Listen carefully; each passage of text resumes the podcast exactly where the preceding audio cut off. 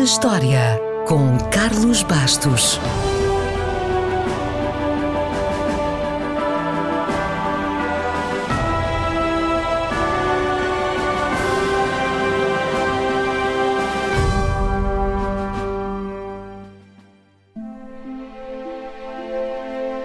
Miguel Ângelo foi pintor, escultor, poeta, arquiteto e é considerado um dos maiores criadores ocidentais da história da arte.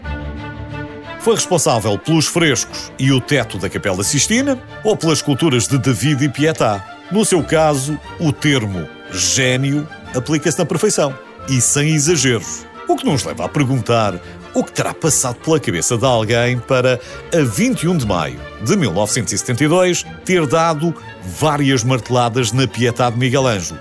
Não vamos perder muito tempo com o incidente, nem com o vândalo, até porque, felizmente, a famosa estátua foi restaurada, mas vamos falar de Miguel Ângelo.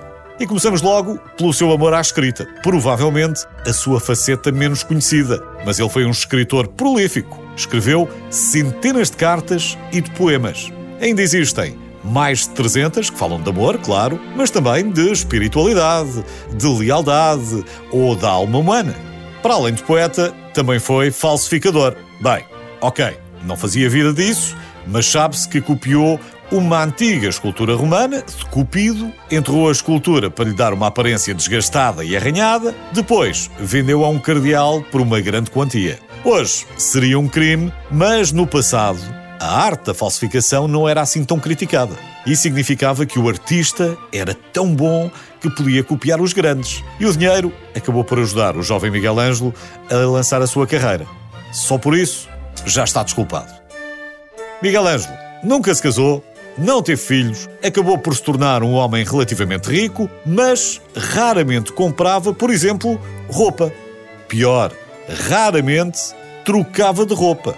Parece que os seus hábitos de higiene, mesmo para o seu tempo, deixavam muito a desejar. O seu feitio também não era melhor. O estereótipo de artista temperamental com humor mordaz deu um mau resultado e certa vez um dos seus colegas deu-lhe um soco no nariz, deixando-o permanentemente torto. No entanto, esse ar altivo escondia a sua insegurança e sabemos que foi muito crítico do seu talento e da sua obra. Aliás, numa das cartas sobre o trabalho na Capela Sistina, escreveu: Eu não sou um pintor. Imagine se fosse. Ora, esta personalidade inquieta e o seu talento fez com que os italianos adorassem Miguel Ângelo tanto que era conhecido como Il Divino e todos queriam saber mais da sua vida.